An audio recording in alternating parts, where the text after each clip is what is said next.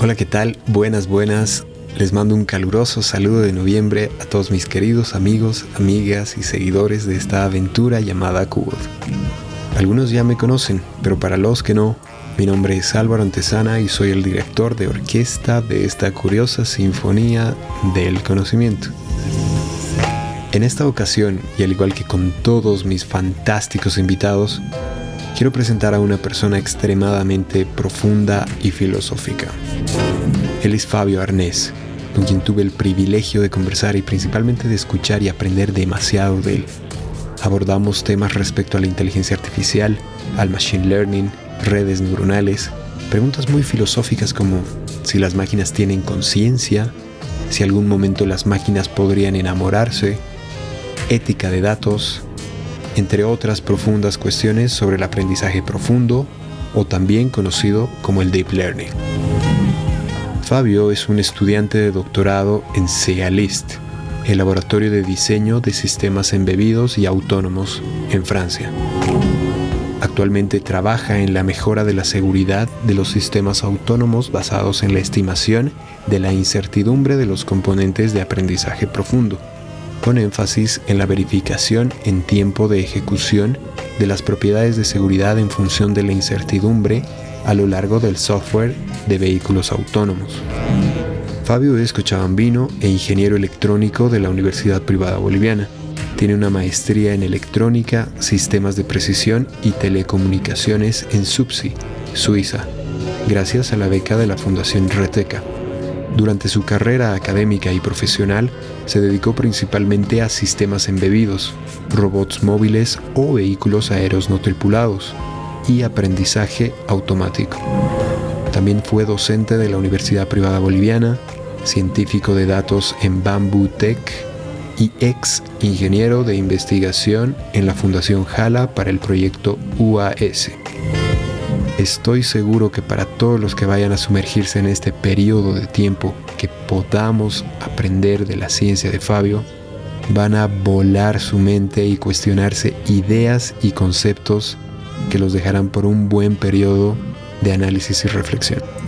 Y bueno, pues sin dar más vueltas, espero que disfruten mucho, muchísimo, tanto como yo de este podcast.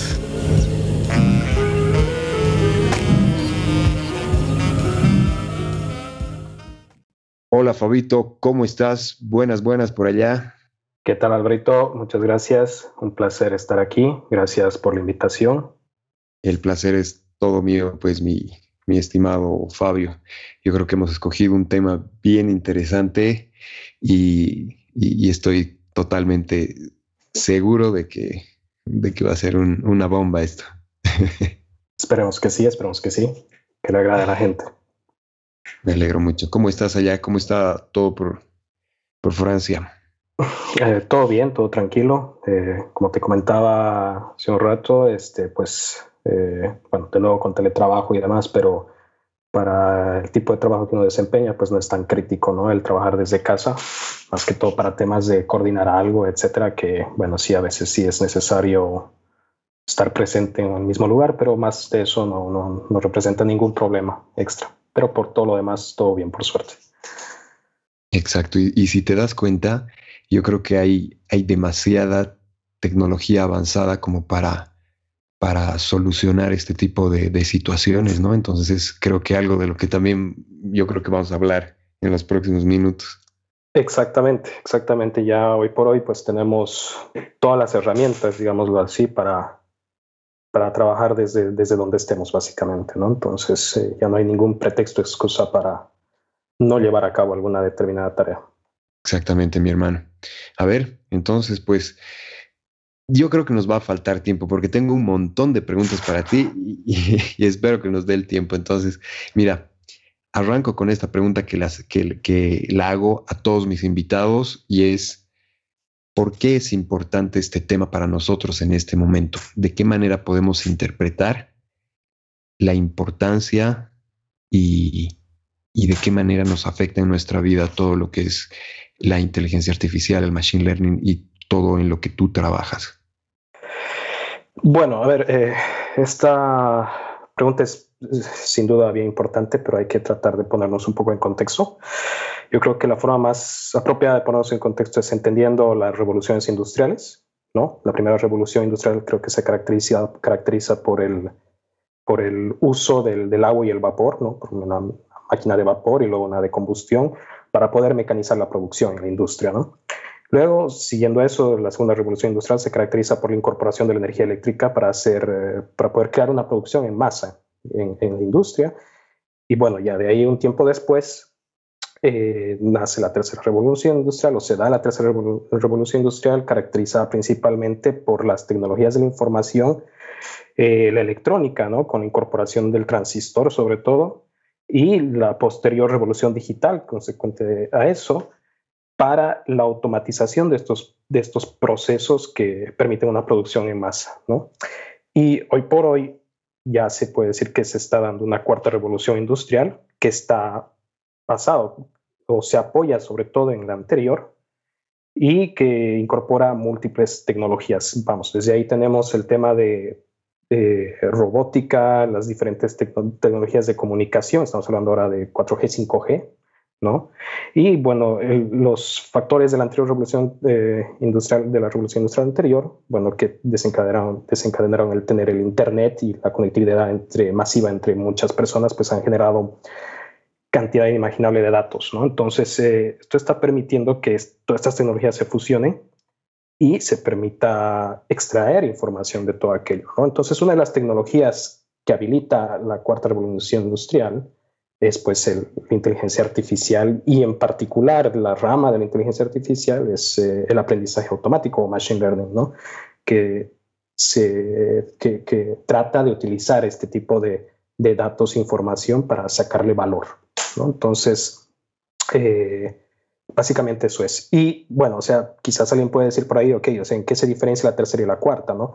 Hay creo tres aspectos eh, muy importantes para decir que existe claramente una cuarta revolución industrial, que es justamente la velocidad, el, el, el amplio impacto de, la, de, las tecnologías actuales y, el, y el, enfoque que se le está dando. ¿no? Entonces, eh, hoy por hoy hay un desarrollo exponencial en, en, en, estos campos, no solo en inteligencia artificial, sino en todas las tecnologías relacionadas a esta cuarta revolución industrial, que va desde el Internet de las Cosas, robótica, eh, machine learning como tal, etcétera. Hay muchas, muchas otras tecnologías involucradas que, claro, están desarrollándose increíblemente, ¿no? un desarrollo exponencial.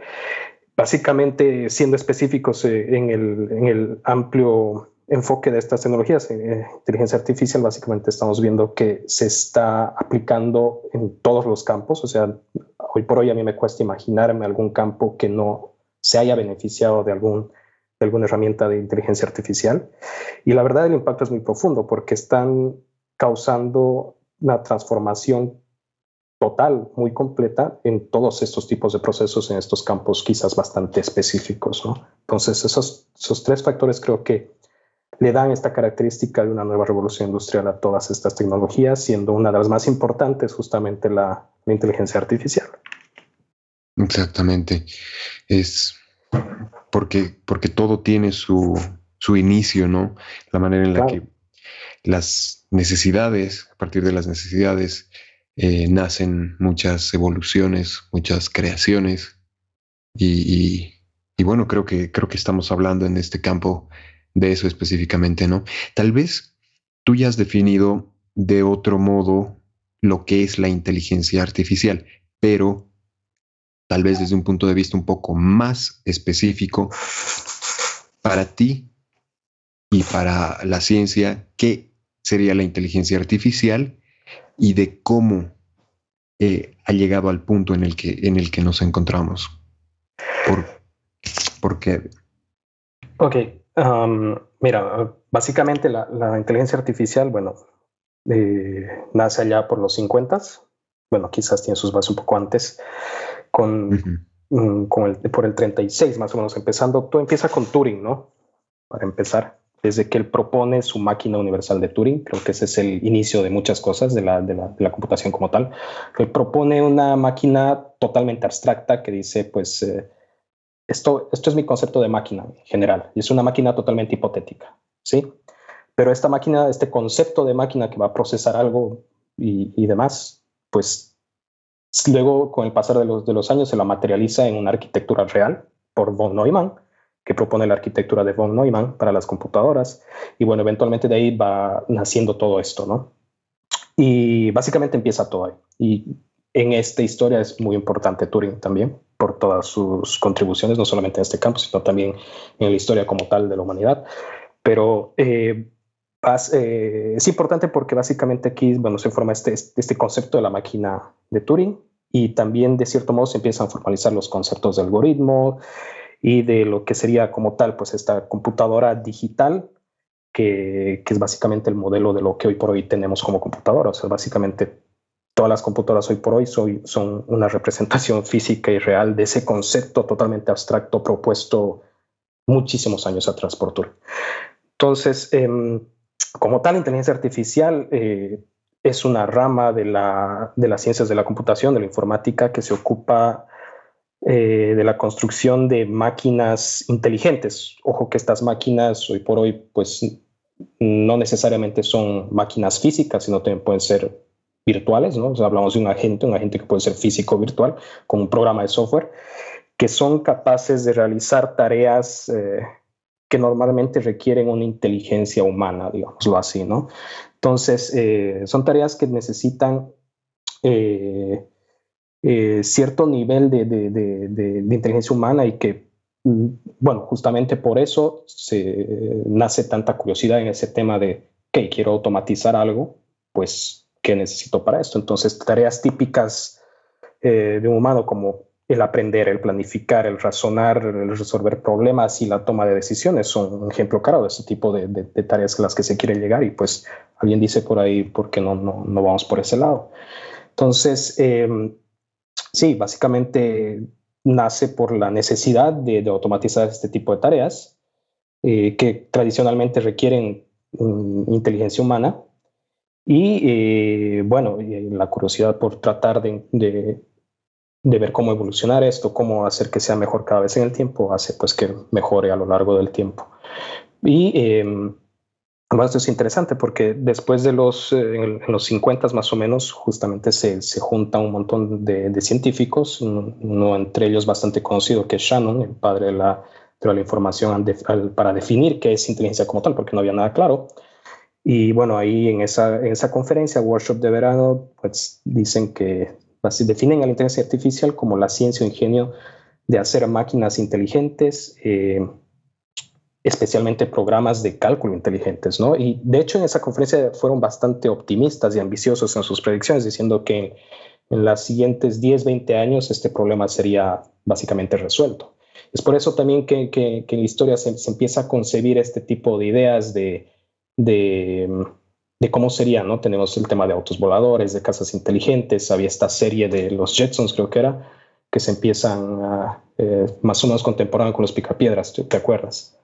Donde tenías, tenías esos conceptos de, de, cómo más o menos sería un robot, ¿no? Con cierta inteligencia humana y luego hay otra serie, Space Odyssey también creo que es otra.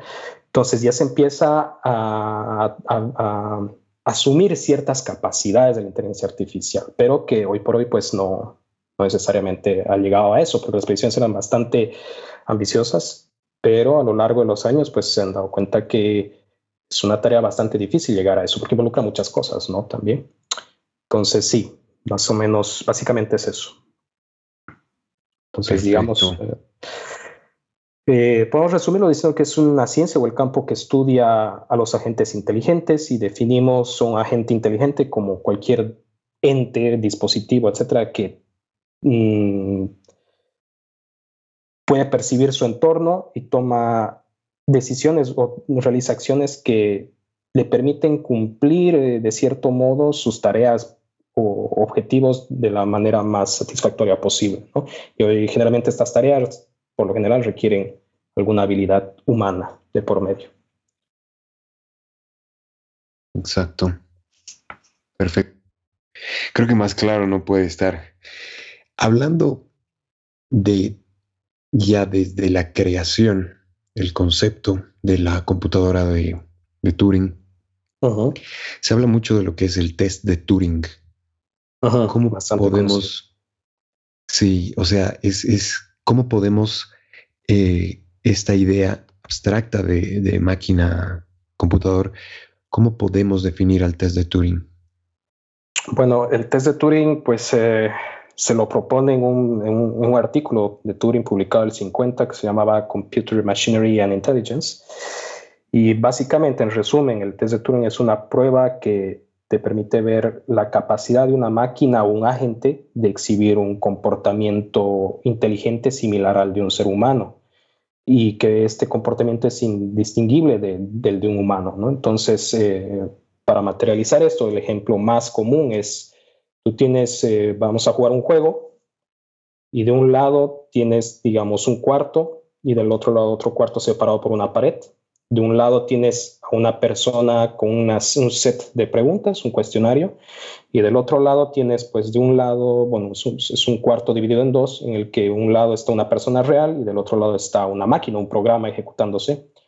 Entonces, la idea es que la persona que pregunta eh, o que realiza las preguntas de ese cuestionario interactúe con estas, con estas dos, eh, estos dos agentes. Bueno, la, persona que lleva a cabo el, interrogatorio, digámoslo así, no sabe quién está delante de él, ¿no? Porque están separados. Entonces, va interactuando por medio de las preguntas y la idea es tratar de identificar cuál de las personas o, o, los agentes, en este caso, que está respondiendo detrás de la pared, eh, es un robot, es un, eh, o es una persona real. Entonces, si para la persona que está realizando el interrogatorio es indistinguible y dice, pues aquí no hay ninguna diferencia, son los dos humanos, y evidentemente uno de los, de, los agentes o las personas que estaba detrás era una máquina, un robot, pues la máquina pasó el test de Turing, ¿no? Entonces, en eso en eso, en eso, de eso, de de eso trata. Básicamente de imitar lo que sería responder en este contexto de, de preguntas-respuestas, ¿no? Y, y sí, o sea, por hoy creo que hay, dado los avances que se dan, puede ser que muchas, algunos de los algoritmos sí estén eh, pasando este test de Turing. Pero hay algunos perros por ahí que los vamos a ir viendo. Exacto, porque simplemente, o sea, esto es muy familiar para ti, esto es tu día a día, es, algo que lo has visto hace muchos años y ya la tienes la idea abstracta bien clara, ¿no? Pero creo que para una persona que no es del, área es, es bien interesante pensar, imaginar cómo es de que, de que piensa una máquina, ¿no? Entonces, aquí entra mi otra pregunta. ¿Cómo piensa una máquina y cuál es la relación, digamos, con lo que es tu, campo de, especialización, que es el Machine Learning, ¿no? ¿Cómo podríamos definir el pensamiento que se le da a una máquina y cuál es ese proceso?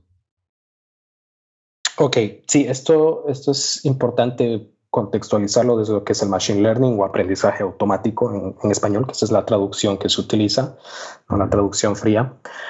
Y bueno, en sí el Machine Learning es un subgrupo, un subcampo de la inteligencia artificial, ¿no? Es como eh, simplemente un subcampo.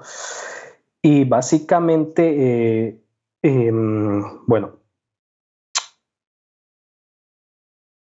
el machine learning busca imitar de cierto modo a ciertas habilidades humanas sin necesariamente estar programado para esto. ¿Entiendes? Eh, y busca básicamente em,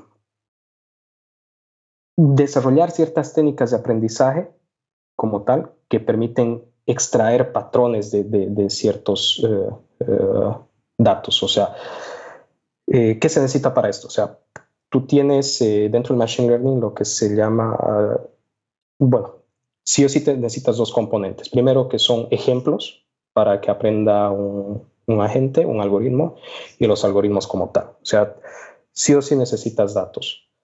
Y del otro lado, pues los algoritmos. Y los algoritmos están clasificados generalmente en tres tipos. ¿Ok? Tienes eh, algoritmos de aprendizaje supervisado, no supervisado y de aprendizaje por refuerzo. Eh, Dentro de lo que es el aprendizaje supervisado, tú generalmente tienes ejemplos de, bueno, el ejemplo más conocido es tú quieres que un algoritmo aprenda a identificar gatitos de perritos. Para que este algoritmo aprenda a hacer eso, le tienes que pasar muchísimos ejemplos de qué es un gato y qué es un perro. Si tú quieres que el algoritmo trabaje con imágenes, pues le vas a pasar múltiples imágenes de, gatitos y de perritos hasta que, pues evidentemente, aprenda a distinguir uno del otro, ¿no? Y básicamente, en general, estos algoritmos resuelven dos problemas, que son uno, el de clasificación y otro, el de regresión. El de clasificar básicamente es, como su nombre dice, quiero predecir cuál es la clase del dato que yo estoy poniendo a la entrada. O sea, meto una imagen y yo quiero decir si es un perro o un gato. Y el de regresión es básicamente yo pongo un dato y quiero decir, predecir un valor real, un valor como tal. Pero eh, la idea es hacer esto sin necesidad de, programar explícitamente todo, porque sería bastante tedioso ¿no? lidiar con eso. Y bueno, ese es el caso de, aprendizaje que te decía, el aprendizaje supervisado. Tienes múltiples ejemplos de qué es un gato y un perro en imágenes y tú vas a enseñarle a la máquina por medio de estos ejemplos a que pueda clasificar uno del otro dada una nueva imagen, ¿no? Dentro de lo que es el aprendizaje no supervisado, tú igual sigues teniendo de un lado los datos, que es lo importante, tienes muchos datos, pero como no tienes estas etiquetas que te dicen este es de una clase o de otra clase, los algoritmos de machine learning, de aprendizaje no supervisado, lo que tratan de hacer es formar agrupaciones, encontrar asociaciones dentro de los datos por su cuenta. ¿no? Entonces, es un poco más difícil, digámoslo así. Y eh, bueno, trata de buscar por su cuenta estas asociaciones de datos y bueno, pues formar estos clústeres de nuevo, eh, estos, estos grupos como tal, de modo que cuando tengas un nuevo dato digas, ah, este dato con con seguridad pertenece a este o este otro grupo. Luego, el otro tipo de, el otro subgrupo de algoritmos de, machine learning que se tiene es el de aprendizaje por refuerzo. Y esto es lo más parecido que, el ejemplo más típico para explicarlo es como, como aprende un, un, animalito, un perrito. Cuando el perrito hace algo bien, pues tú le das una croqueta, ¿verdad? Para que entienda que ha hecho algo bien. Pues si ha hecho algo mal, lo vas a castigar de algún modo. Y en el aprendizaje por refuerzo funciona exactamente igual. De algún modo, cuando el algoritmo hace eh, lo que tú esperas que haga, pues lo premias de algún modo. Y cuando hace algo malo, lo castigas de algún modo. Entonces, básicamente, para traducir qué sería este, este castigo, esta penalidad, significa simplemente quizás acumular puntos de algo o quitarle puntos de algo. Ahora, lo interesante de este tipo de, de subgrupo de algoritmos de Machine Learning es que tienen que interactuar con su entorno ¿no? para, para, poder saber qué es lo que está bien y qué es lo que está mal. Entonces, em, ahora, siendo más específicos, ok, ¿cómo piensa una máquina como tal? Pues eh, ya dentro de lo que es el aprendizaje supervisado, que es a grandes rasgos los, eh, los algoritmos, pues eh, y hablando más a alto nivel de, de qué ramas de la, del conocimiento involucra, pues tenemos mucha matemática, mucha, mucha álgebra lineal, mucha probabilidad estadística, pero es eh, quizás lo más básico como tal, ¿no? Básicamente son muchas operaciones lineales y con alguna operación extra no lineal por ahí que, hacen que estos valores se predigan a la salida. O sea, tú metes una imagen o alguna, ah, tienes una, por ejemplo, lo más típico quizás a nivel empresarial es tener una tabla de datos cada fila es una muestra, ¿no? Entonces tú puedes meter esa muestra a un algoritmo y a la salida vas a tener una predicción de algo. Un algoritmo súper sencillo que quizás muchos, muchos conocen es una regresión lineal, ¿no? Entonces es lo más, lo más básico quizás eso. Y básicamente realizar este tipo de operaciones, donde básicamente, eh, bueno, si hablamos en el caso de una regresión lineal, una ecuación de la recta, por ejemplo, de y igual a mx más b, el hecho de aprender para un algoritmo significa aprender cuáles son los mejores parámetros que van a encontrar esta recta que se ajusta a los puntos que, estás, eh, que tienes como datos. Entonces, el hecho de aprender es básicamente encontrar estos parámetros de la pendiente y del, del bias. Y eso, bueno, se lo puede hacer de diversas formas, pero el Machine Learning es básicamente aprender eso. ¿Cuáles son esos mejores, los mejores parámetros que explican los datos? Entonces, básicamente es, en resumen, eso. La verdad que con cada respuesta surgen muchísimas más preguntas.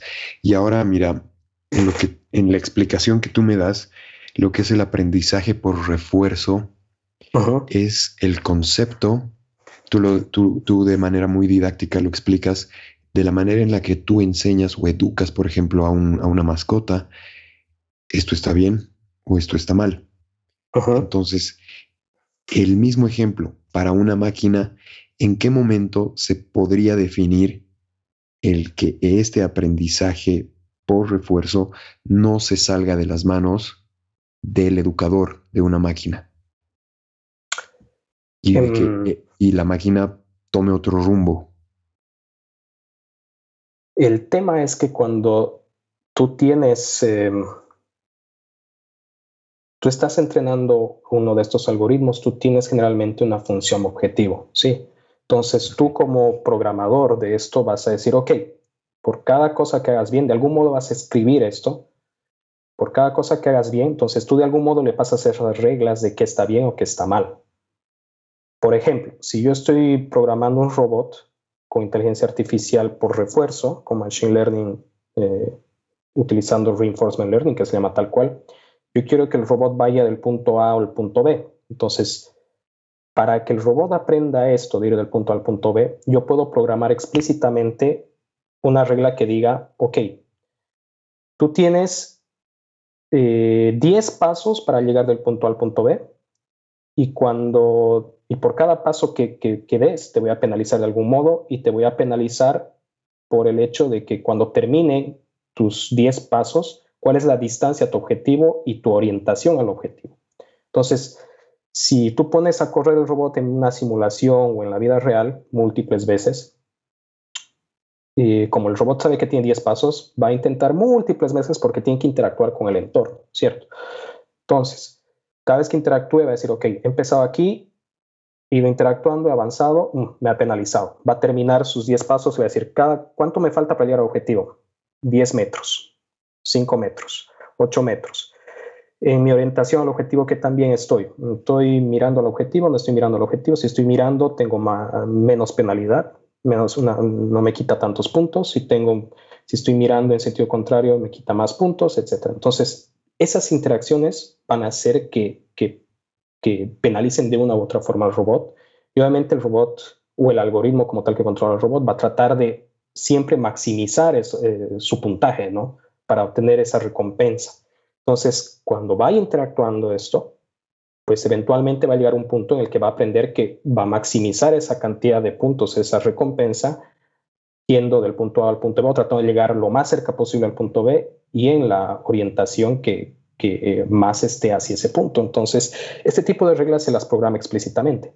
Bueno, hoy por hoy hay otras, hay otras, em, otros avances en este campo en este campo del aprendizaje por refuerzo en el que eh, justamente este se vuelve un problema. O sea, ya cuando quieres volver esto más eh, eficiente, pues el programar explícitamente estas reglas igual representa un problema porque muchas veces no son las mejores reglas posibles para maximizar esta recompensa. Entonces, hay algoritmos que intrínsecamente buscan que el agente como tal aprenda cuáles son, cuál es la mejor forma de obtener esta recompensa. Pero lo más básico hoy por hoy para entender cómo funciona es esto, es la forma en la que te digo. O sea, de algún modo explícitamente tú lo programas y dices, para mí, eh, esta, es la, esta, es, esta es la regla para que acumules los puntos, tal cual. Y mientras, en tanto tú cumplas esto y que también lo hagas, yo te voy a premiar más o menos. Y básicamente eso es lo, que, bueno, con múltiples iteraciones y repeticiones, eventualmente este, este algoritmo, este, este agente que se controla por este algoritmo, va a aprender a hacer la tarea que, para la cual se, la, se lo ha diseñado. Claro, exactamente. Entonces, Sí, es que, es que ahora estoy así con, con mil cosas en la cabeza y me imagino que, que, las personas igual que están escuchando en este momento están con muchas cuestiones porque es, es un tema muy abstracto, ¿no? De, de que la, la digestión de estos conceptos es, es para pensarlo un, un buen rato, yo considero. En, ese, en esa línea, eh, Fabio, aquí viene mi otra pregunta ¿tú por qué crees que hasta el punto en el que nos encontramos el día de hoy y hasta el momento en el que la tecnología se encuentra, ¿por qué tú crees que las máquinas aún no pueden pensar como los humanos? ¿Qué es lo que eh, esos, esos eslabones o esa, o esa brecha todavía que, tenemos con humano-máquina? Bueno, o sea, hoy por hoy, eh, como lo explicaba antes, creo que el Machine Learning, inteligencia artificial, eh, depende mucho de los datos, ¿no? Entonces, tú tienes que tener, bueno, si tú quieres que un vehículo autónomo aprenda a manejar por sí solo, necesitas datos de ese vehículo andando por algún lado si tú quieres que una máquina aprenda a conversar con alguien, necesitas datos de muchísimos datos de esa máquina, de ejemplos de conversaciones, para que empiece a decir, ok, esto, primero para que empiece a armar palabras, para que empiece a, armar luego frases y luego frases que quizás estén en un contexto específico.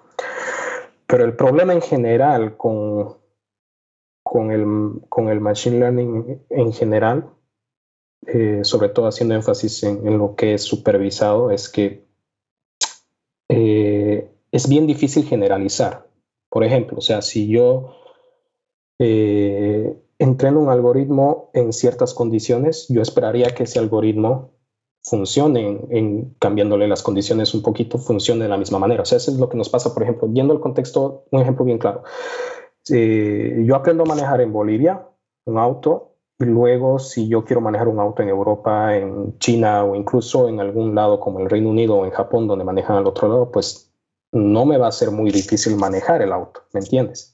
Sea, yo estoy cambiando un poco mi, mi entorno, mi contexto, pero yo he aprendido a generalizar porque he aprendido a manejar y pues es eh, cuestión de adaptarme un poco nada más.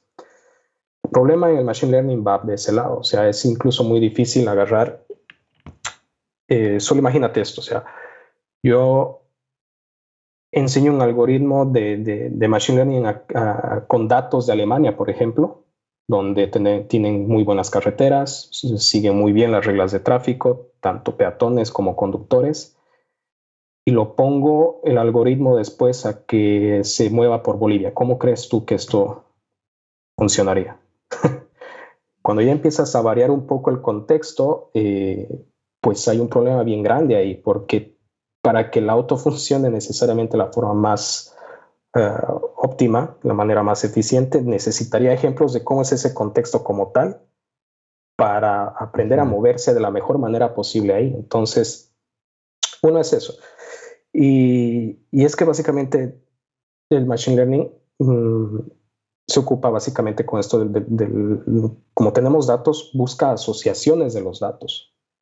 Entonces, es muy difícil eh, poder agarrar situaciones en las que tú preguntas o haces las preguntas eh, fáciles en este caso que sean, ¿qué pasaría si yo modifico algo del entorno? O sea, lidiar con eso es bastante difícil hoy por hoy. Y aparte, es, eh, no piensan como humanos, porque hoy por hoy el Machine Learning en general eh, se denomina, o sea, se lo realiza para tareas muy, muy específicas. O sea, tenemos algoritmos que se dedican solamente en visión por computador para resolver problemas bien específicos. O sea, primero, voy a manejar un auto, voy a identificar, por ejemplo, lo que se utiliza mucho en medicina hoy por hoy, detectar cáncer en imágenes, ¿no? Entonces me paso una imagen de alguna resonancia magnética y yo te voy a decir si tiene cáncer o no tiene cáncer. Pero es algo muy, muy específico, son tareas muy específicas y eso se denomina eh, inteligencia artificial estrecha o narrow o inteligencia artificial débil, ¿no?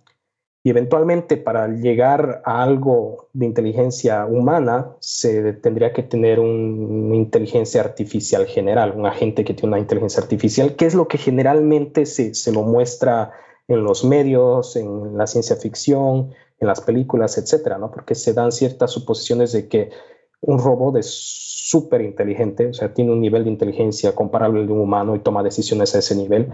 Pero hoy por hoy, básicamente, lo que hay a nivel de inteligencia artificial es que, bueno, se ha llegado a cierto punto de inteligencia, pero bastante específico, o sea, es muy, muy específico para una tarea bien específica, ¿no? Entonces, ese es el, ese es el problema como tal. Y hoy por hoy hablar de, de inteligencia artificial general, que es decir, que se tenga una inteligencia igual al de un humano en diversos campos, o quizás que sea una inteligencia suprahumana, es, eh, es ciencia ficción hoy por hoy. ¿no? Básicamente, yo diría que el tema de generalizar es, es, es, crítico. Es bastante crítico. El generalizar, el de, yo, tengo, yo, estoy, yo he aprendido algo en un contexto y quiero generalizar para todos los posibles contextos que existen. Y eso es un problema. Claro, o sea, es prácticamente la programación que se le da a un determinado objetivo, ¿no? Pues sí, de hecho, aún, aunque, aunque la, como dice la definición de Machine Learning, se busca programar, bueno, desarrollar tareas sin necesidad de estar estas tareas explícitamente programadas, pues eh, es bastante retador realizar eso. O sea, que, que se ajuste o se adapte un algoritmo a distintos entornos es muy, muy complicado hoy por hoy. Y más si hablamos de algo que sea una inteligencia tan general, ¿no? Como la de un humano, que es Mm, todavía se puede considerar ciencia ficción eso. ¿Tú crees que las máquinas tienen conciencia o podrían llegar a tener? Esta es otra, es una pregunta difícil, ¿no? Em, primero creo que hay que tener un poquito claro qué es conciencia y bueno, como conciencia básicamente es un, se puede entender como un estado cognitivo donde que permite a un cierto individuo tener una noción de sí mismo, ¿no? Le permite percibirse a sí mismo, su estado, su estado mental, etcétera, no solamente de él, sino también de su entorno, de lo que le rodea. Y bueno, esa es una definición importante, o sea, percibirte a ti mismo y percibir tu entorno. Y dentro de una definición, un campo más, una, definición quizás más filosófica, puede referirse como una facultad de decidir eh, las acciones a tomar o, o de hacerse responsable de las consecuencias de acuerdo a la concepción de lo que crees que está bien o está mal. Entonces, de esta manera, conciencia puede ser, puede tener una connotación moral que pertenece también a, la ética, ¿no? Como tal.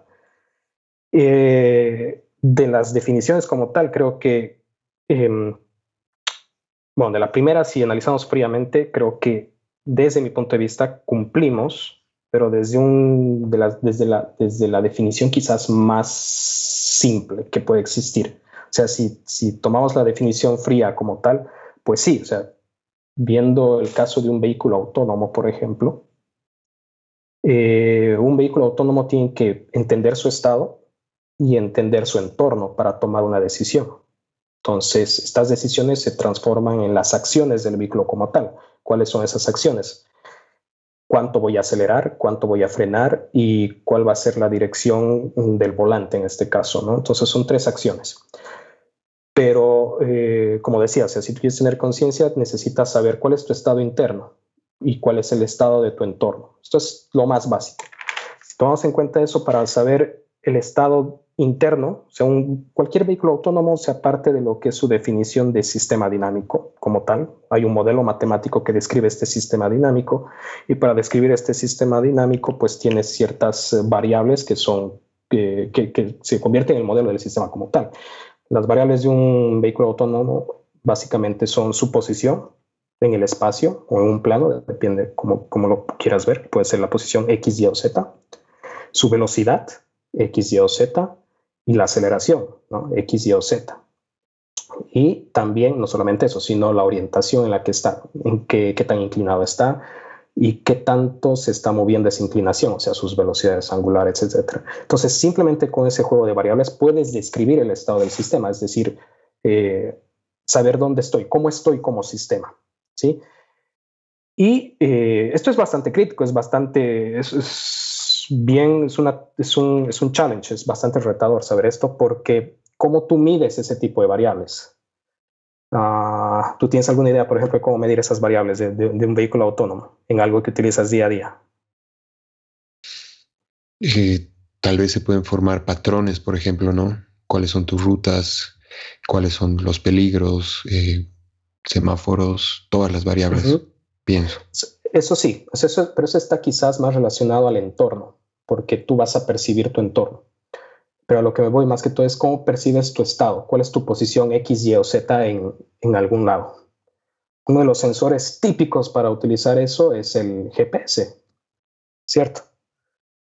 Para decirte dónde estás. Y hay un problema grande con eh, los sensores en general, no solamente con el GPS. Y el problema es que pues estos, estos sensores tienen mucho error, o sea, no son 100% eh, exactos, ¿no? Sino tienen una, una, tolerancia que te dice, bueno, estás en esta posición con este valor más menos, no sé, un metro, dos metros. Y es sumamente difícil dar con, con mediciones tan precisas. Entonces, el hecho de percibir tu estado, pues involucra que de cierto modo incorpores esa incertidumbre. O sea, puedes estar seguro, pero no completamente seguro de tu estado. Y lo mismo pasa con lo que decías de, tu entorno. Eh, tú puedes percibir tu entorno, sí, pero justamente iba el problema. Eh, si tú estás de nuevo en un vehículo autónomo y percibes tu entorno, ¿qué es importante para tu entorno como vehículo? Quizás el percibir lo que son las señales de tránsito o semáforos, por ejemplo. El hecho de utilizar eh, hoy por hoy estos algoritmos de inteligencia artificial hacen que tus bloques de percepción de entorno no sean 100% confiables, o sea, no tienes una seguridad completa de que estás percibiendo algo. Entonces, de nuevo, se incluye este tema de incertidumbre. Y bueno, pero de cierto modo ya, ya, podemos decir que, bueno, o sea, yo estoy dentro del concepto de conciencia, yo estoy cumpliendo con el hecho de tener una representación de mi estado interno y del estado de mi entorno. ¿no? Pero ahí ya va también empezamos, empezando a jugar con otra definición filosófica que es más eh, moral y relacionada con temas éticos. Eh, si ponemos el vehículo autónomo en un contexto en el que decimos o asumimos, por ejemplo, que, bueno, que como fabricantes de vehículo autónomo eh, le hemos dado uh, una capacidad de percepción del estado del vehículo adecuada, o sea, digamos que no hay problema en ese lado, la incertidumbre es la menor posible digamos que el hecho de percibir su entorno también está resuelto, pero llega un punto en el que el vehículo tiene que decidir en una situación, por ejemplo, en una intersección, y resulta que, bueno, se dan unas situaciones en las que se aparece un grupo de niños y de otro lado está cruzando un, grupo de, de ancianos, por ejemplo. Y dada la situación que se presenta, el vehículo tiene que decidir. Hay un algoritmo de inteligencia artificial, de machine learning, que tiene que decidir y va a pisar a alguien. Al final es inevitable que alguien va a morir, pero tiene que decidir. Y haga lo que haga, ¿quién lleva la responsabilidad ahí? Entonces, ¿cuál tú crees en ese caso? Ahí empieza a ponerse más interesante porque... Exacto, es, es tremendo. Es... Porque se supone que cuando tú hablas de conciencia, tú eres consciente, o sea, si vas por la definición más más moral, tú sabes, de algún modo tienes que tener conciencia de qué está bien o qué está mal. No solo basta una parte de la definición. Si entramos en, el nivel más bajo y estricto de definición de, conciencia, pues sí, yo estoy percibiendo mi entorno. No sé si es suficiente para decir que soy consciente, pero al menos sí estoy cumpliendo con una parte. Percibo mi, mi estado, mi entorno. Perfecto, pero y así voy a una parte más filosófica, pues empiezan los problemas, porque de algún modo yo tengo que percibir este estado, estos estados. O sea, yo sé como, como algoritmo de inteligencia artificial que estoy haciendo el bien o el mal, o cualquier decisión que tome va a ser el bien o el mal. Y si tomo una decisión que afecta a alguien más, me voy a sentir mal. O sea, ahí empieza este tipo de, de, de, qué tan profundo es tu, tu grado de conciencia, digamos, qué grado de conciencia es el ideal para, para esto. Entonces, hay mucho debate en esto, es bastante filosófico porque, bueno, algunas personas dicen que depende mucho de cuál es tu interacción con la sociedad, ¿no? Entonces, eh, sí, y, ponte, o sea, solamente el hecho de que, digamos que el tema de percibirte tú como vehículo y las variables de tu vehículo y la de tu entorno esté solucionado, se dé un accidente, ¿de quién es culpa? ¿Del fabricante porque no lo programó bien o del algoritmo primero, o sea, si el, si, el fabricante te asegura que ha cumplido todo bien, que ha hecho todo bien, pues va a decir, indistintamente lo que haya pasado, yo, yo puedo probar que lo he programado bien, pero por alguna situación ha decidido mal. Si eventualmente se pasa por eso y bueno, se puede probar eso, quien vaya a castigar el algoritmo, pues de qué manera lo va a castigar. O sea, cuando uno en la sociedad hace algo malo, pues tu castigo natural es pues irás a la cárcel, ¿no? Has tenido una consecuencia y de alguna forma te van a, te van a castigar. Pero si tú eres un, un, un robot, un agente, un programa, y no eres consciente de tus derechos quizás en la sociedad, o sea, del derecho a la libertad que tienes, pues ¿cómo puedes sentir que algo te está castigando o premiando? O sea, hay un montón. Y eso también es una forma de nuevo de conciencia. O sea, realmente soy consciente de, estos, de, estos, eh, de estas situaciones. O sea, realmente soy consciente de qué significa la libertad para mí. Entonces, volvemos de nuevo al inicio y tratar de definir todas estas, todas estas preguntas. Entonces, para mí, hoy por hoy, yo creo que diría más un no que un sí, que no tienen conciencia. Y si es que encajamos un poco en conciencia, quizás sea lo más simple, el grado más elemental de, conciencia, de, entender simplemente tu estado más básico y lo más básico a nivel de tu entorno. Hoy por hoy sí se está trabajando en temas de, claro, hoy por hoy hay un tema muy grande de investigación que viene a ser esto de ethics o de ética en inteligencia artificial y bueno, ahora hoy por hoy se trata de, tomar decisiones que a la larga minimicen el riesgo en general. Riesgo hablamos cuando tiene un impacto en la salud o en el estado de las personas en las vidas de las personas, ¿no? Que eventualmente se va a tratar de tomar las acciones que menos eh, impacten esto. Pero eh, más de eso como tal, eh, yo creo que hay muchos grados de conciencia y quizás estamos en lo más básico, si es que podemos decir que todavía, que hoy por hoy hay algo de conciencia ahí. Pero sí, la verdad es que, bueno, sí, yo creo que sí sería más un no. claro, es que es, es, es muy amplio, ¿no? Eh, es la verdad que, como te digo y como te he dicho hace rato, cada, cada comentario, cada respuesta que me das me, me deja un silencio, ¿no? Porque es, es un tema más que técnico, es hasta filosófico, como tú lo has dicho. Y, y, la, y la comprensión también de esta, lo que tú mencionabas del ethics, de la ética en, en este tema es, creo que es muy importante porque ¿quién lo va a definir? evidentemente un ser humano, pero bajo qué, bajo qué parámetros, bajo qué decisiones, bajo qué juicio, ¿no?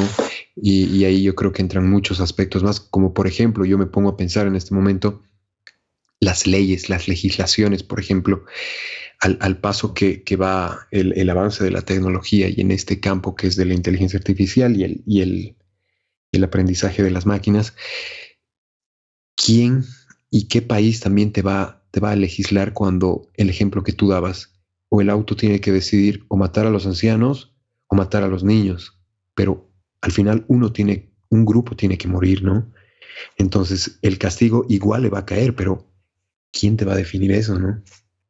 Justamente eso es un tema crítico y por hoy. Y, igual, en la ciencia ficción, en, las películas, etcétera, tú ves este tipo de, situaciones bastante polémicas, ¿no? Por ejemplo, igual esto pasa en la película esta de, Yo Robot con Will Smith, cuando entra el robot eh, a salvar a Will Smith, pero él decía, oye, sálvala a la, a la niña que se está ahogando, no a mí, pero el robot toma la decisión de salvarlo a él porque él tenía más chance de sobrevivir tenía más del 40% de, probabilidad de sobrevivir, en cambio la niña que estaba a su lado en el otro auto tenía creo apenas un 10% de, probabilidad de sobrevivir.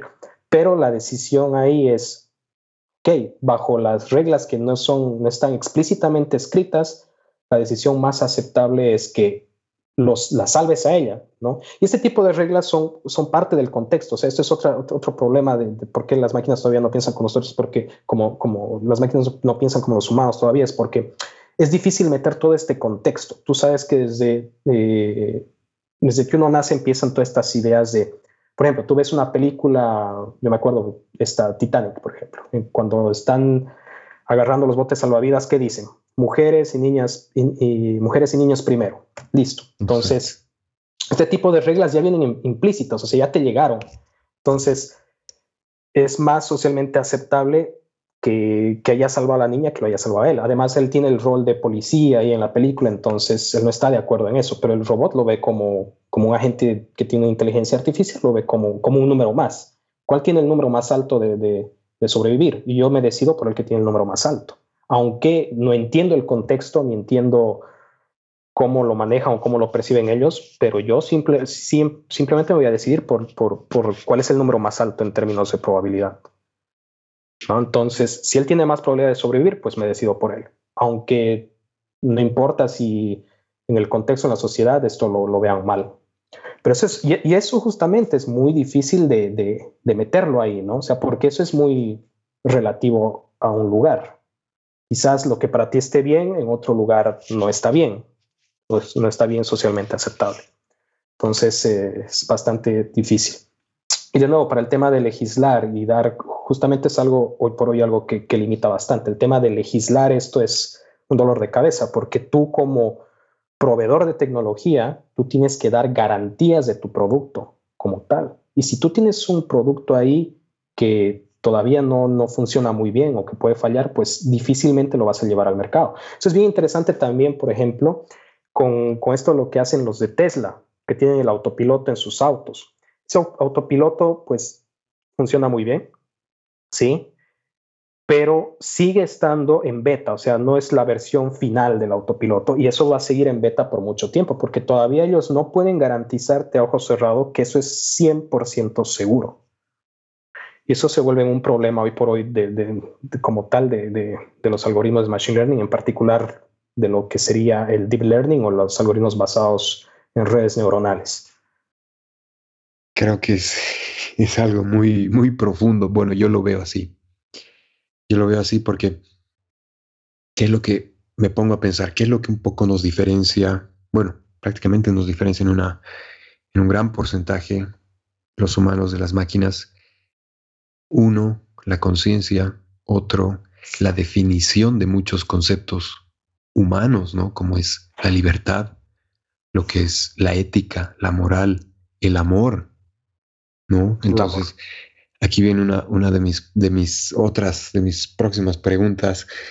¿Tú crees que nos podríamos enamorar en algún momento de una máquina o es que las máquinas se pueden enamorar? Te pongo un ejemplo, la película Hair, el tipo, me imagino que, muchos las, la, la han visto, el tipo estaba totalmente enamorado, sufría, lloraba, de una máquina. Entonces, ha sido, eh, bueno, hablando con, como en ciencia ficción, ha sido capaz de llegar a ese punto. ¿Tú crees que algún momento pueda llegar una máquina o un código de poder generar ese tipo de sentimientos, por lo menos tal vez no entre máquinas, sino de dar al ser humano tal vez lo que quiere escuchar? ¿Y de qué manera podría ser ese proceso? Pues sí, eh, bueno, o sea, yo creo que en algún momento eso va a suceder y de hecho quizás me animaría a decir que incluso quizás ya ha sucedido. O sea, me explico. Tienes gente que se enamora de, de maniquís. Pues aunque no sea quizás un comportamiento normal, más bien sea un comportamiento quizás patológico, pero tienes ese tipo de, situaciones. Creo que el primer paso para que eso se dé, primero, lo primero tendría que ser que tú que estás, digamos, hablando con este agente inteligente, pues evidentemente no te des cuenta que es inicialmente un agente inteligente, ¿no? Que es tú, básicamente esperarías que pase el test de Turing, ¿no? Imite tan bien otro el comportamiento de una persona al hablar, interactuar, etcétera, que no puedas percibir o distinguir entre que es algo artificial o algo real.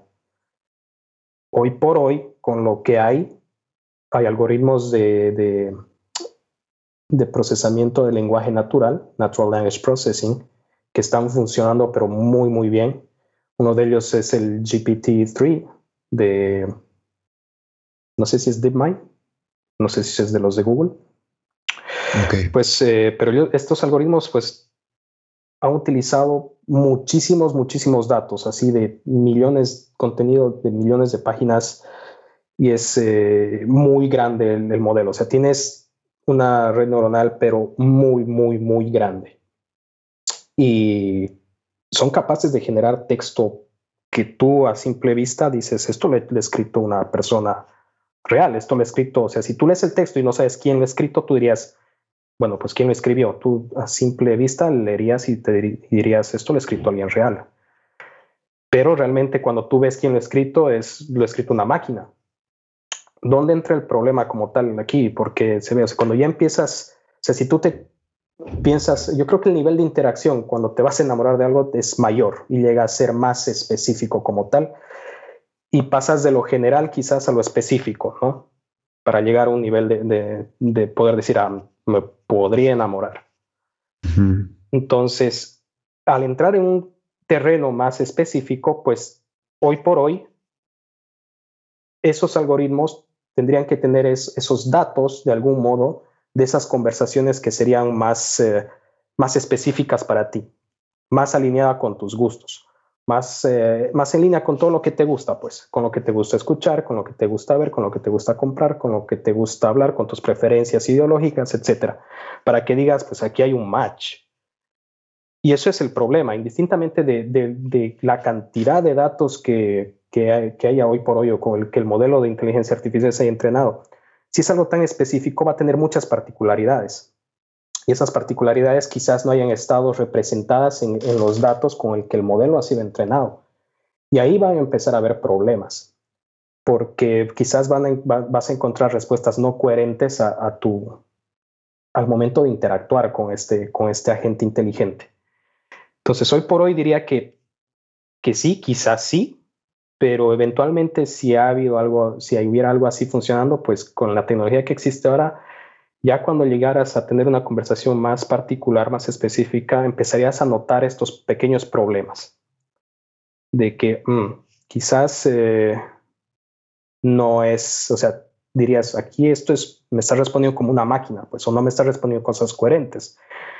Y ese era uno de los grandes problemas de estos modelos súper avanzados, que muchas veces no había una, o sea, si bien estaban muy bien escritos y todo, no había unas relaciones claras de causa y efecto en, en, el texto que escribían, etc. Entonces tú te empezás a dar cuenta que realmente no podían representar bien el entorno o su, contexto de una manera clara. Entonces ahí empezabas a notar estos rasgos de, ah, pues aquí esto sigue siendo máquina.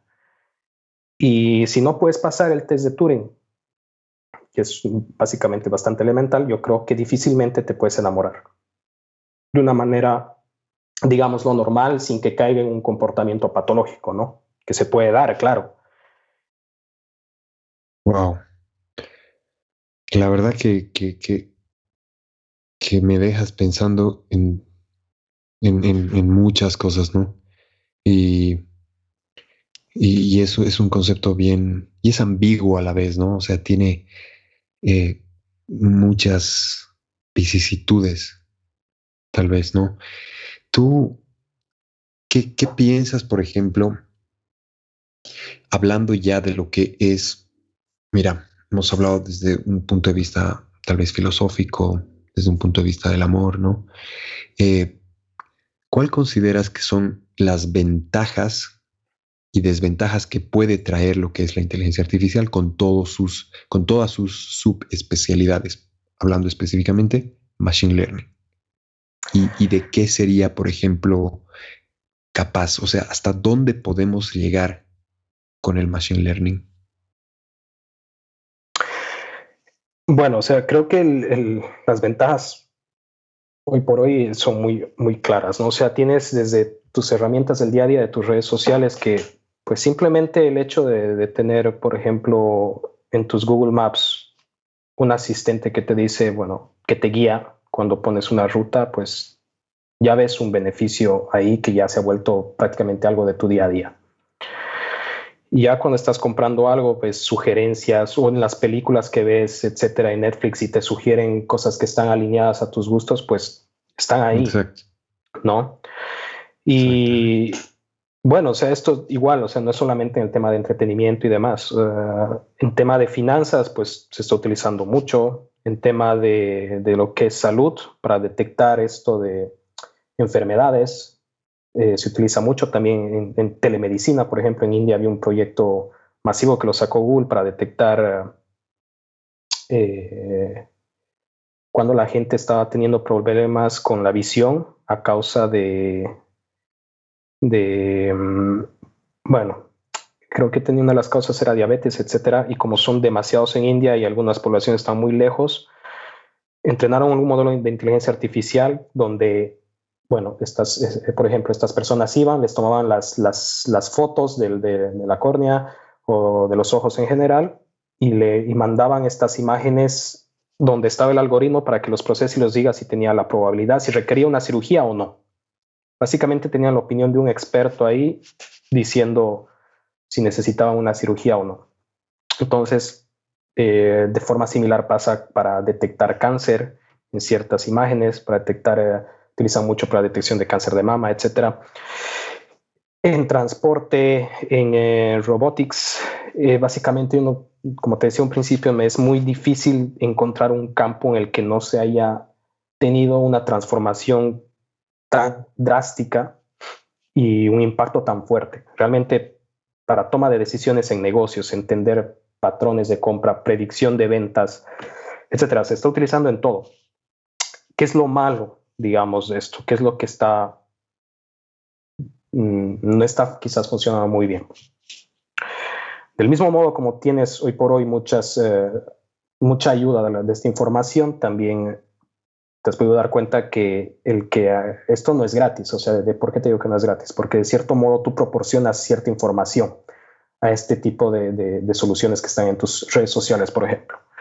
Y ha habido grandes problemas, por ejemplo, en las elecciones de Estados Unidos, que, que, que han influenciado ¿no? en, la, en, en, la forma de pensar de la gente para tomar una decisión. Es el caso de Cambridge Analytica, etcétera, ¿no? que básicamente ellos ya conocen tus patrones de, de, de, qué haces en las redes, de qué compras, qué ves, cómo te mueves, quiénes son tus contactos. Entonces, este tipo de algoritmos pueden influenciar mucho en tu forma de pensar, ¿no? Y aparte, eh, algo que también es crítico en esto es como todo esto funciona con un set de datos, muchas veces hay, bueno, temas éticos de por medio, porque los sets de datos tienen ciertos sesgos, ¿no? Sesgos de raciales, etcétera. Y hay casos muy conocidos, por ejemplo, donde simplemente por una imagen detectaban la probabilidad de que alguien sea criminal o no.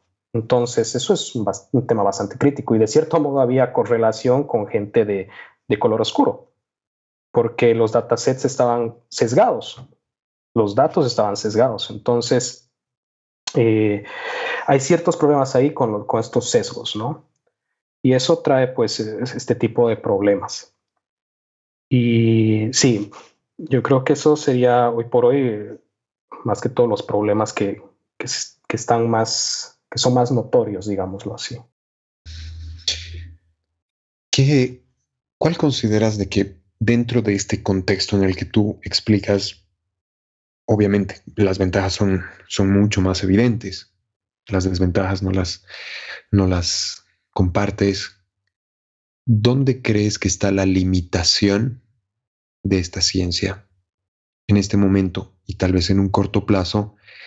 ¿Qué limitaciones existen, por ejemplo, muy marcadas para que me pongo a pensar para que ayude a definir ciertos caminos de la inteligencia artificial y el machine learning? Bueno, yo creo que algo crítico hoy por hoy es que, bueno, se sabe que, que, el machine learning, en específico todo lo que es deep learning, lo que está, tiene base eh, sobre las redes neuronales, tiene un problema de, el problema de que todavía no son seguras del todo. Y si bien se las ha aplicado en muchos campos, pues muchos de estas, muchas de estas aplicaciones han sido todavía a nivel experimental y no se las ha lanzado como tal a, un, mercado consumidor porque justamente nadie puede probar que es del todo seguro. Me explico. Eh, por ejemplo, de nuevo yendo a un caso de vehículos autónomos, que es con lo que más cerca estoy trabajando hoy por hoy. Eh, tú, si, bueno, si tú tienes un vehículo que se va a mover solo por ahí, pues el sensor típico, quizás por defecto, va a ser una cámara. Esta cámara va a agarrar imágenes, estas imágenes se las va a pasar a una, a una red neuronal, un algoritmo de machine learning, ¿no? Y estas imágenes, dependiendo, dependiendo de la imagen que tengas, pues va a controlar el vehículo, o sea, va a controlar su aceleración, el freno, la orientación del volante, etc. Pero en general las redes neuronales tienen un problema muy grande con, con el hecho de, que si, si hay situaciones en las que cuando tú cambias uno, dos, tres píxeles de esa imagen, tú puedes tener predicciones totalmente distintas a las esperadas. Quizás esas, esas modificaciones a la imagen son tan pequeñas que como a, la percepción humana son, no, pues no las distingues, pero para el algoritmo de inteligencia artificial sí los nota. Entonces, eso es crítico porque pequeñas modificaciones así pueden llevar a un sistema tan crítico como este, que es un vehículo autónomo, a que se choque o haga algo totalmente incorrecto. Entonces, ese es un problema bien grande. Eso es por eso también lo que te decía de, de lo de Tesla, que si bien te funciona muy bien, funciona muy bien porque ellos recolectan muchísimos datos de todos sus autos. Todos sus autos que están desplegados en, alguna parte del mundo están enviando información a, los servidores de Tesla y como tienen muchísimos datos, pues eso hace que, sus algoritmos sean muchísimo más robustos también. Pero eh, eso no garantiza de ningún modo todavía que pues no se van a dar estas pequeñas situaciones. Y de hecho hay mucha gente que trabaja en, esta, en, esto de modificar las entradas a la red neuronal, en este caso una imagen, por medio de lo que se llaman los ataques adversarios, ¿no? donde tratan de encontrar qué lugares de la imagen para una tarea específica deben modificar para tener predicciones totalmente erróneas. Entonces ese es un, un problema muy, muy grande. Entonces básicamente es, las redes neuronales se pueden engañar y es muy fácil engañarlas hoy por hoy. Y esto es crítico. Si tienes un sistema, por ejemplo, si, para un vehículo autónomo tienes una red neuronal que te identifica las señales de tránsito y tú encuentras qué píxeles tienes que modificar un poquito para que te prediga, te logre predecir que el semáforo está en verde en lugar del rojo, digamos, o que en lugar de una señal de stop tienes una señal de, de cualquier otra cosa de una velocidad más de 70 kilómetros por hora. Entonces, eso es súper crítico porque si tú encuentras esos puntos, ahí hay un peligro inminente. Hay un riesgo inminente en todo caso. Entonces es, eh, es muy sensible, es muy sensible y hoy por hoy se trabaja mucho en este tema de hacer los algoritmos más robustos. Y otra forma de hacer es que puede, de, de, de, hacerlo más robusto es identificar la confianza de estas predicciones de una red neuronal por medio de eh, la incertidumbre. Yo trabajo específicamente en eso, de cómo identificar eh, la incertidumbre en las predicciones de una red neuronal para una tarea como la de un vehículo autónomo. Y básicamente eso es interesante porque ya cuando le pasas muestras a la red neuronal que no están relacionadas con el conjunto de datos que a un inicio le has mostrado, pues empiezan a, mostrarte un valor de incertidumbre grande y, es, tener un valor de incertidumbre grande te, te, hace decir, ok, la red neuronal aquí no está segura de algo, entonces tú vas a tratar de tomar alguna decisión o quizás desactivar por completo la red neuronal y llevar todo el sistema que está controlando a un estado seguro o que se pare o que haga algo. Entonces, son muy fáciles de engañar. Yo creo que esa es una de las limitaciones grandes hoy por hoy y que muchas veces no se las ve, pero esto justamente está evitando que hoy por hoy se vea esa transformación radical en cosas que se utilizan en el día a día. O sea, si bien las tienes en, cosas que no son safety critical, digamos, como en temas de, eh, de redes sociales, temas de, predicción de tus gustos en, películas, en multimedia, en Netflix, eh, cuando estás comprando algo en alguna página de Amazon, eBay, etcétera, en todo lo que es safety critical, pues ahí hay un gran problema y todavía la gente no lo está utilizando. O sea, realmente están asegurándose que sea seguro para que cuando suceda algo crítico pueda decir el fabricante, oye, aquí es mi responsabilidad y después de esto no es mi responsabilidad, porque si no, ¿a quién se deja la responsabilidad en caso de que las cosas no funcionen mal? Hay pruebas experimentales, sí, pero todavía falta mucho para que esto primero se pueda normar que es el siguiente paso. Una vez que ya se pueda normar, pues se va a sacar recién a nivel un mercado consumidor, alguna tecnología tan crítica, aplicada a, alguna aplicación tan crítica ¿no? como transporte, etc. Entonces, esa es, creo, una limitación importante. Eh, segundo, eh, tener modelos tan complejos como, como los que te decía, estos de GPT-3, los modelos de procesamiento de lenguaje natural, pues requieren mucho procesamiento de datos y eso, bueno, hay estudios por ahí que dicen que es muy, muy, muy, o sea, la huella de carbono para entrenar uno de estos modelos es enorme. Entonces, eh, necesita realmente mucho poder de cómputo. Y ese es por un lado un problema. Y del mismo modo, si tú quieres poner esto en algún momento en un vehículo autónomo, pues tienes que considerar el tema energético. ¿Cuánto va a ser mi, mi presupuesto, mi budget energético para poder tener estos algoritmos funcionando con, la mejor, con el mejor desempeño de un vehículo autónomo en algún tipo de sistema cualquiera, sin que represente esto un riesgo, ¿no? Entonces hay que optimizar de ese otro lado también, porque hoy por hoy muchas cosas, se asume que ese no es un problema y alguien eventualmente va a resolver este problema de, de, resolver la capacidad computacional y energía que requiere todo eso para entrenar o para inferir algún resultado. Y es bastante challenging también ese, ese otro problema.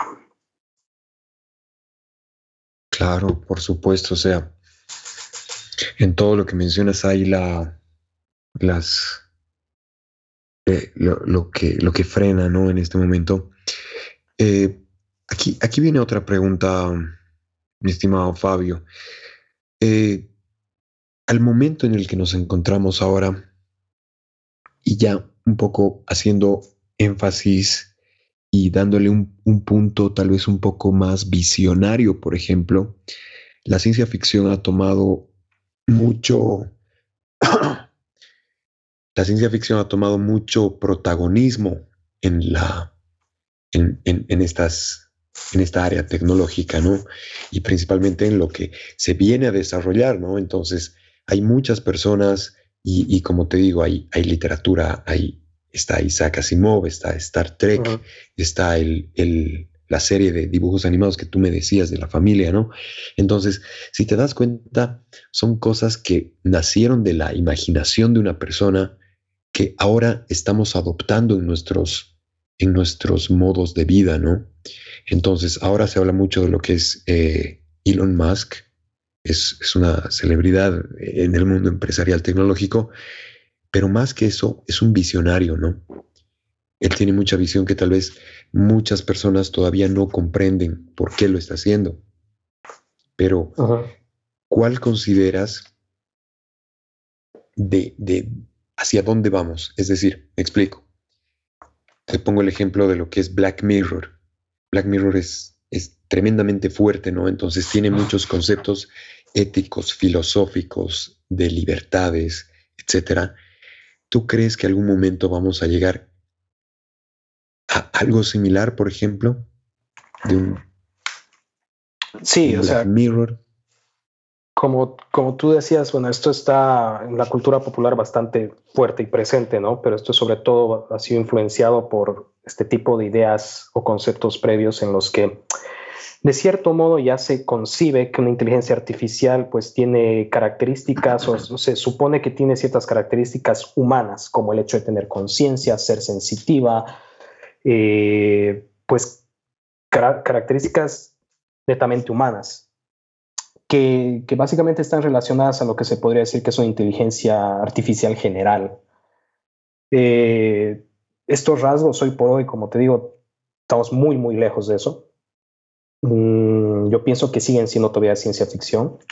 Eventualmente algún día vamos a llegar a tener algo de inteligencia artificial general, pero, pero mm, hoy por hoy es eh, mera, mera ciencia ficción. O sea, incluso e, es interesante esto, sí, eh, eh, la opinión de Elon Musk al respecto era muy, muy estricta, ¿no? Él decía que, que era bastante peligroso hoy por hoy.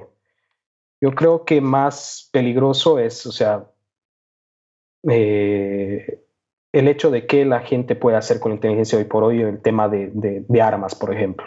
Pero al final no es una inteligencia artificial por sí sola que tiene conciencia y dice, pues voy a exterminar a los humanos, ¿no? O sea, si no es la gente, creo que hay que tenerle más miedo hoy por hoy a la gente que utiliza este tipo de algoritmos de machine learning con algún fin nada bueno, que mm, bueno, está destinado quizás a un tema de armas, etcétera. Pero ahí sigue siendo parte de la idea de, un humano de, por medio, ¿no? no es una inteligencia artificial que en algún momento ha decidido qué está bien o qué está mal, porque para llegar a eso pues nos falta mucho. Eventualmente, sí, yo creo que vamos a llegar, no sé si en el corto, mediano o largo plazo, eso todavía no lo sé. Hay muchas preguntas que como te das cuenta necesitan ser respondidas primero y, mientras más tratamos de responder una pregunta salen otras 10 y eso es parte de un proceso que eventualmente se va a ir tratando a lo largo de, los años que vienen. Pero, pero sí, eh, esto de Elon Musk es interesante porque mucha de la crítica, y me pongo también ese lado, creo que era mucha paranoia de él, sentir que era muy, muy, muy peligroso hoy por hoy, ¿no? Teniendo en cuenta cómo funcionan estos algoritmos y entendiendo un poquito más de, de qué se puede hacer hoy por hoy, era bastante incluso fantasioso a ratos. Pero sí, eventualmente en algún momento vamos a llegar a lo que se puede definir como inteligencia artificial general. Pero hoy por hoy, con lo que hay, pues hay muchas cosas que tienen que solucionarse antes, ¿no? Empezando por esto de que te decía de que sean más seguras las cosas, se trate de, solucionar este tema de, los sesgos en los, en los sets de datos y también el hecho de que los algoritmos empiecen a, considerar otros escenarios hipotéticos en el cual quizás no han sido netamente entrenados para empezar a generalizar, ¿no? Entonces hay muchas cosas, muchos pasos intermedios todavía que hay que resolverlos para, para poder, eh, eh, bueno, para, para ver hacia dónde va todavía este, este, este como tal, el futuro de, la inteligencia artificial dentro de, lo que idealmente teníamos concebido como una eh, en la cultura popular, ¿no? Entonces, falta mucho todavía para eso, yo creo.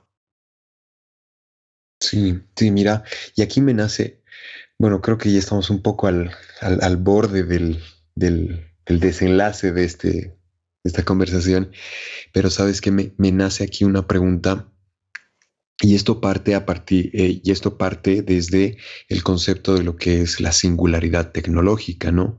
Entonces, eh, Kurzweil propone lo que es, bueno, a partir de la ley de Moore, eh, un poco más genérico de lo que es los rendimientos acelerados, de que algún momento las máquinas van a sobrepasar en inteligencia a los, a los humanos y probablemente las máquinas podrían crear algo que nosotros tal vez no podríamos comprender. Y, te pongo un ejemplo tal vez de, de este lado del cine, eh, hablando de Stanley Kubrick, lo que es Odisea en el espacio, hay, una, hay un momento en el que uno de los tripulantes solicita una, una, una acción, una instrucción a la máquina, ¿no? De la nave. Pero la máquina se rehúsa y dice, yo no puedo hacerlo porque eh, he escuchado de que me van a desconectar.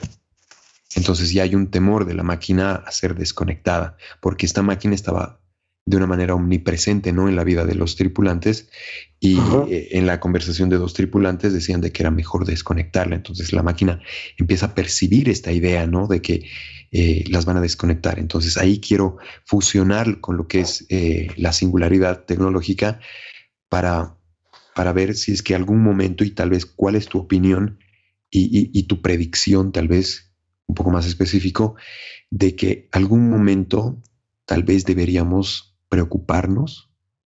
¿Cuál es tu percepción respecto a esto?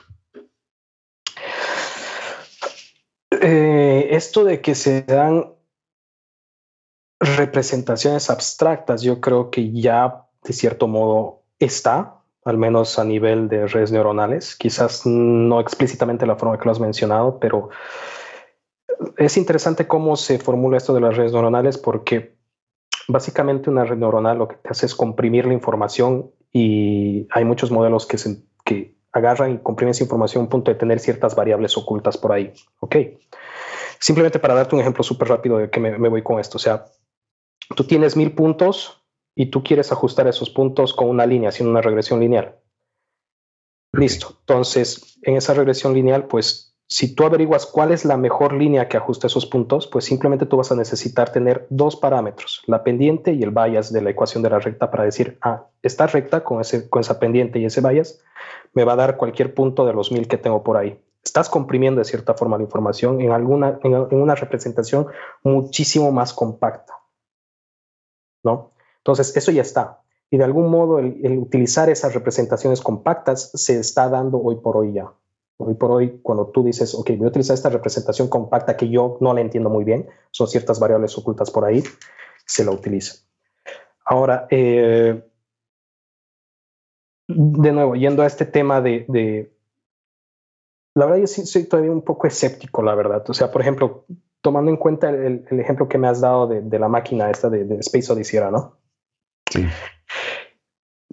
de algún modo tú te das cuenta ahí que implícitamente la, máquina ya tiene una conciencia de un nivel muchísimo más alto, porque ya entiende qué está bien, qué está mal, y se o sea, tiene un miedo, o sea, es consciente de qué le hace bien y qué le hace mal. ¿Entiendes? Entonces, llegar a eso, o sea, ¿qué significa tener miedo? Hay que empezar a responder eso. O sea, ¿cómo, has, cómo puedes llegar a poner eso dentro de un programa? O sea, ¿a qué punto puedes llegar y decir, mm, programa va a tener miedo. O sea, sí lo puedes programar explícitamente, claro, pero realmente va a ser consciente de eso, o sea, para decir voy a tratar de maximizar o estar presente siempre. ¿Por qué?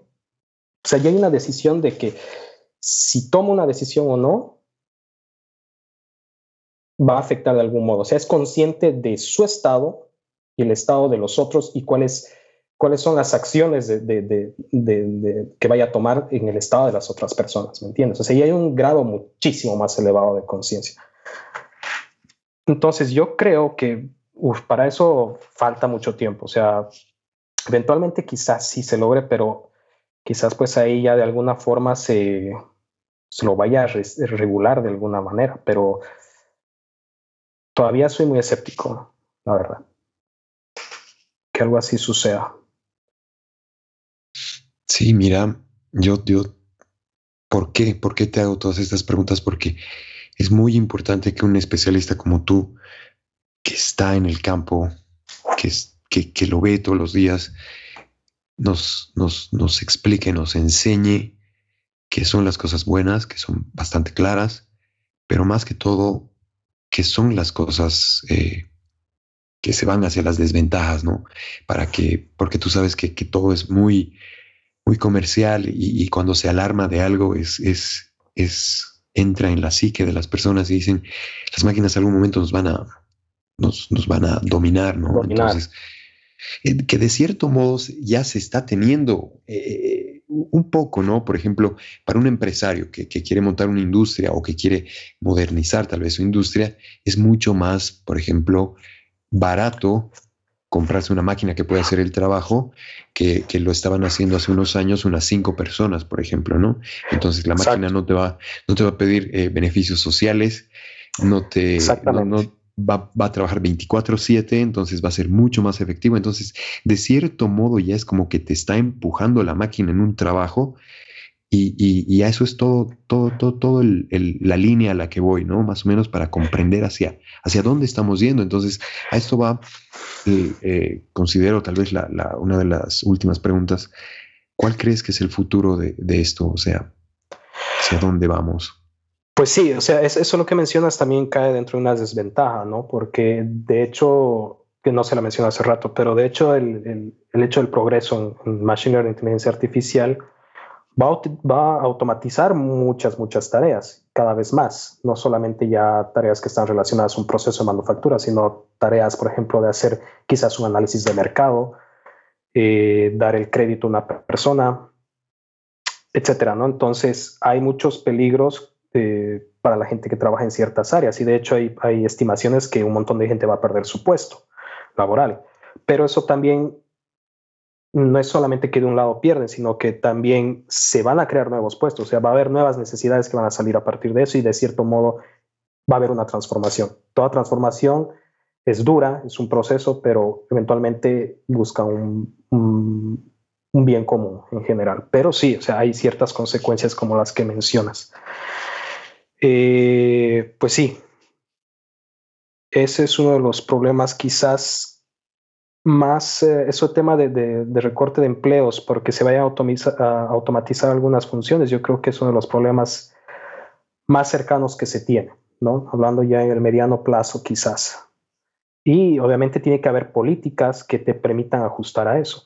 De hecho, es bien interesante porque, ah, bueno, en países en desarrollo, dependiendo del país, bueno, esto quizás se nota más o menos, pero esto puede ser también de doble filo para un país eh, en desarrollo como el nuestro, ¿no? O sea, si quieres ser competitivo a nivel mundial, ¿qué significa que seas competitivo a nivel mundial? Vas a tener que tener este tipo de herramientas a tu disposición y qué vas a necesitar transformar. Y es toda una cadena de, de problemas, porque después dices, ok, sí, te das cuenta de que necesitas inteligencia artificial en tus procesos, pero tienes la gente que te van a ayudar a, implementar eso. Necesitas contratar de afuera y se va generando todo esto. O sea, puedes llegar a ser incluso de doble filo, ¿no? Y bueno, sí, eventualmente esto va a estar. Y como te digo, como decía un principio de, la charla, esto, esto va a ser parte de la siguiente revolución industrial y de cierto modo hay que estar preparados para esto. No solamente a nivel industria, sino en otros aspectos sociales también, tomando en cuenta el tema educativo, obviamente, para generarte recurso humano que va a estar listo para hacer esa transición, ese cambio, y también tener en cuenta ese, ese, quizás esos puestos que se van a eliminar o se van a transformar en algo más, ¿no? Claro, claro, la verdad que, como te digo, te lo vuelvo a repetir, es de que con cada respuesta, con cada comentario que, que nos dices, surgen muchísimas más preguntas, ¿no? Y creo que, creo que ha sido muy, muy provechoso conversar de esto y, las personas que, han llegado hasta este momento del, podcast, queremos que, compartan todo ese pensamiento en este momento de, de, lo que es todo este concepto de la inteligencia artificial, machine learning y todo lo que venimos hablando y con qué cosas más están relacionadas, ¿no? Lo que venimos hablando con Fabio la ética, la moral, el amor, la libertad, la legislación, el derecho, ¿no? Eh, la vida, la muerte. Creo que ya, ya es parte de, la vida, la, evidentemente la tecnología. Y creo que ha sido una, una clase mind blowing, mi querido Fabito, y de verdad te agradezco por todo tu, tu conocimiento, tu ciencia y principalmente por tu tiempo, mi querido Fabio. Creo que ya hemos llegado al, al final de este. La verdad tengo muchísimas más preguntas, pero creo que ha sido una dosis bastante suficiente como para que nos quedemos pensando, unos buenos meses y, vayamos eh, a seguir leyendo e investigando un poco más de esto. Muchas gracias, Fabio, por todo esto. Y tal vez algún mensaje final, algún comentario, algún algo de tu parte. Eh, no, eh, bueno, más que nada agradecerte a ti por, el, por la oportunidad, por el tiempo, por el espacio cedido. Y pues nada, o sea, generalmente la sugerencia que yo le doy a la, gente que se interesa en este tema es que, empiece, que empiece a leer, la verdad, eh, sobre todo si es gente técnica que esté interesada en este mundo, yo les digo siempre que, que agarren y empiecen a, investigar en este campo, que no es cosa de otro mundo, sinceramente es muy fácil empezar, hay mucha documentación, muchos cursos abiertos, totalmente abiertos en línea. Exacto, sí. Y, y pues es simplemente cuestión de querer aprender y, hay muchísima, muchísima información ahí en línea y cursos muy buenos, o sea, realmente estamos hablando de contenido de las universidades top del mundo que está disponible gratis para todos y realmente no es ningún problema acceder a él. Entonces, que no tengan miedo, siempre es difícil empezar, claro, como en todo, pero el hecho es en seguir intentando, seguir intentando hasta cada vez eh, mejorar, ¿no? Y pues nada, de verdad te agradezco por la, por la oportunidad, por el tiempo y por el espacio cedidos en esta charla. De verdad ha sido muy interesante poder hablar de esto porque, pues, como te das cuenta, miles de situaciones y preguntas van saliendo en el momento y se vuelve también una charla filosófica de qué, qué pasa y volvemos a preguntas en un principio. Totalmente, sí. Eh, y es interesante porque a veces eh, es como llega la situación de qué vino primero, luego la gallina, y empezamos a dar vueltas así, tratando de entender qué, qué viene. Y eso es bastante interesante, ¿no? Y pues nada, muchas gracias por, por todo, por, por, el tiempo y hasta una próxima. A ti las gracias, mi querido Fabio. La verdad ha sido un tremendo placer conversar contigo y, y que nos hayas compartido todo este conocimiento. De verdad estoy totalmente agradecido. Para mí ha sido el honor que estés en este programa y yo creo que eh, esto da para un round 2, ¿no? Para un siguiente capítulo de, de redes neuronales, de, la singularidad tecnológica, de lo que es tantos conceptos de lo que se puede hablar, ¿no? Pues sí, cuando gustes, yo siempre dispuesto a, a sentarnos a tener una buena, buena manito de charla por aquí. Gracias, mi querido Fabito. Vamos a estar ya en una próxima ocasión volviendo a conversar de estos temas tan, tan locos, tan que te vuelan la cabeza.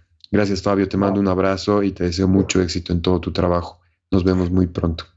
Gracias a ti igualmente. Chao, chao.